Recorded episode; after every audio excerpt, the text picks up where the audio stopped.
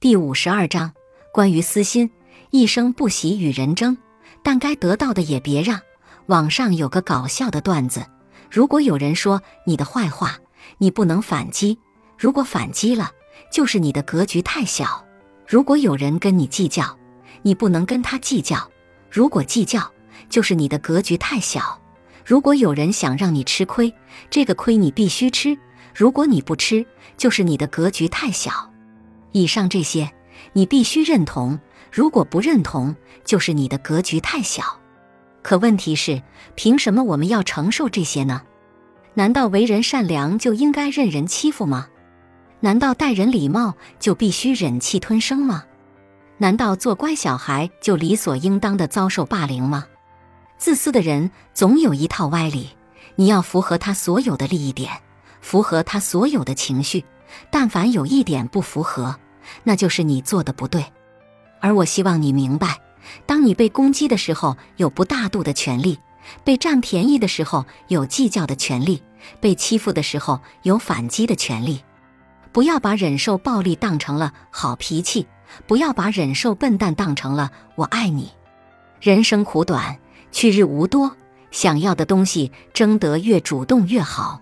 讨厌的人和事离得越远越好，不必事事都卖弄风度。怕就怕你的无所谓，只是因为打不过；你的不争，只是因为没捞着机会。再直白一点的说法是，你并非善良，只是懦弱而已。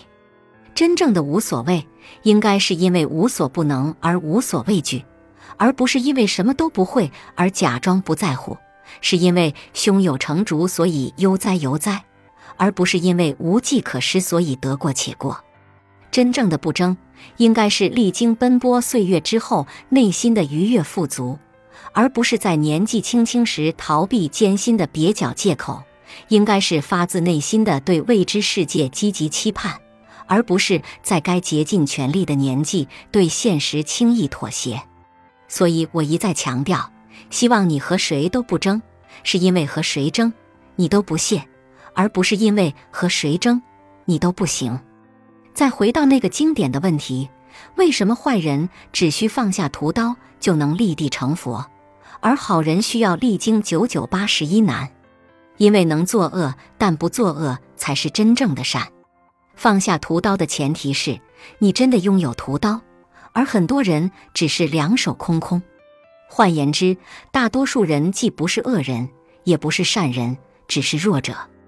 类似的还有，为什么你会讨厌某个人居高临下的态度？